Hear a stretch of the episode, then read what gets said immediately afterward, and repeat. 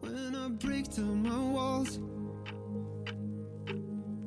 when my barrier falls, I see the beauty in your eyes, and it's making me collide. 嗨，各位同学，大家早上好，我是瑶瑶老师，欢迎来到今天这一期的英语口语每日养成。在今天节目当中呢，我们来学习这样一段英文台词，它呢依旧来自于《摩登家庭》的第二季第二十集。Well, I'm pretty much at my target weight, That's good. but the thing is, I haven't quite reached my target height. Well, I'm pretty much at my target weight, but the thing is, I haven't quite reached my target height. 我显然达到了我的目标体重，但问题是我还没有达到我的目标身高。这是 Manny 的一种啊比较委婉的说自己胖的表达。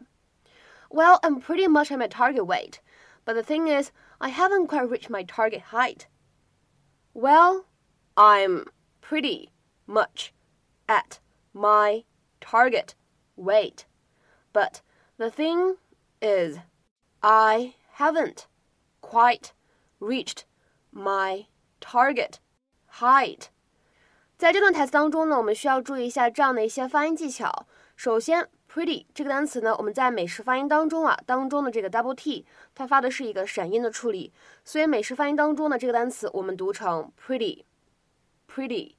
再来往后面看，当 at my 出现在一起呢，有一个不完全爆破的现象，我们呢可以读成是 at my，at my。再来往后面看，but the 出现在一起呢，也是有一个不完全爆破。but the but the 下一处，当 thing 和 is 出现在一起呢，可以做一个连读。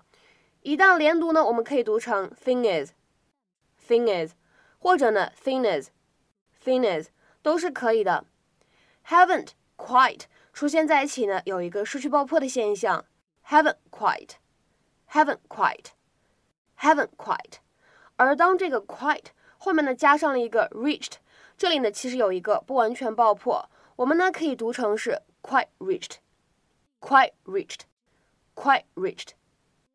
而再来看一下最后这一点，当 target 和 height 出现在一起呢，有一个不完全爆破的现象，我们呢可以读成是 target height，target height，target height。Well, I'm pretty much at my target weight, but the thing is, I haven't quite reached my target height.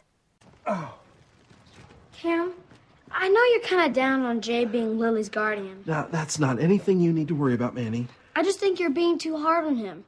We had a little chat in the car. I'm sorry I let you down, Jay. I'm starting to think if I couldn't even get up that wall, then why am I even going Knock it off, Manny. We both know you could get up that wall. Now, why are you trying to get out of this trip? I'm not. I'm excited to go. Manny. Okay. I have some concerns about the shower situation. Oh, because? Well, I'm pretty much at my target weight, That's good. but the thing is, I haven't quite reached my target height. Got it. All right, first of all, you don't have to go. I'll write you a note. We'll plan on doing something fun this weekend. Really? You bet. And you're not mad at me? Look, if you were a different kid, I'd give you the speech, you know. We all have insecurities. You've got to be brave here, but let's face it, you're already about the bravest kid I know. I am? Come on. You wear blazers to school, you play the pan flute, you you read poetry to girls. I couldn't even talk to girls when I was your age. Shower things nothing compared to all that. But whatever you decide, I'm behind you. No, I got that set up just right. I Told you about that before. Jay said that. Yeah. And he wasn't drinking or anything. So what are you gonna do? I think I'm gonna go. I mean, if Ruben can go with that extra nipple.